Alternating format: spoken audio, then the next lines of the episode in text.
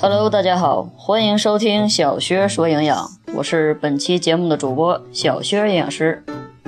今天跟大家谈一谈关于无核葡萄的问题。近日呢，很多人都被一个网传的视频弄得人心惶惶。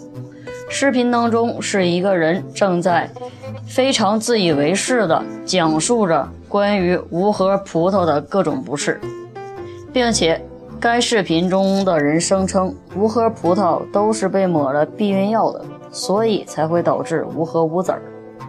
常吃这种葡萄会导致人绝育。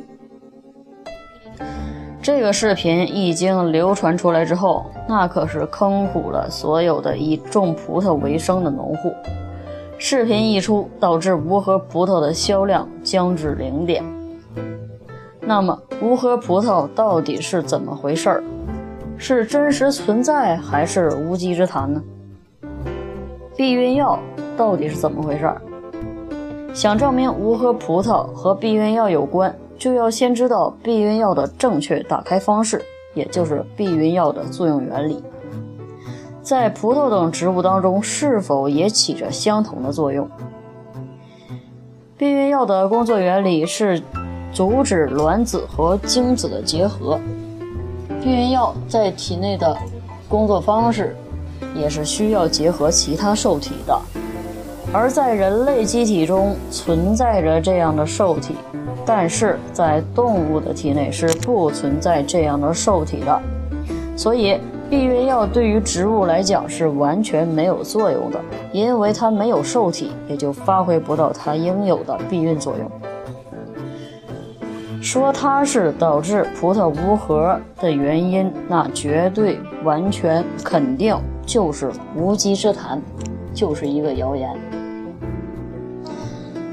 那么说到这儿。有的人就会有疑问：无核葡萄到底是怎么来的？既然不是某避孕药的，它也应该有其他途径才能导致这个葡萄无核呀。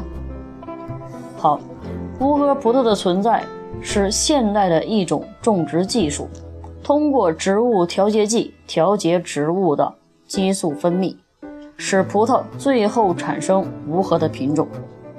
简单来说，无核葡萄是通过无核技术培育而成的，与普通的葡萄相比，口感更好，品质优良，同时呢还会使人们吃起来更加的方便，因为不用吐籽儿，避免了传统的吃葡萄还得边吃边吐，吃葡萄吐葡萄皮儿的麻烦，真正的实现了吃葡萄不吐葡萄皮儿。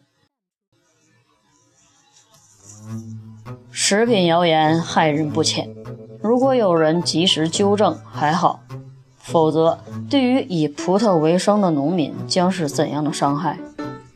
传播谣言的人粉碎他们的是他们的这种无知的表现，他们不懂得植物激素与人类激素的差异，随意的散布谣言，也不了解无核葡萄的生长原理。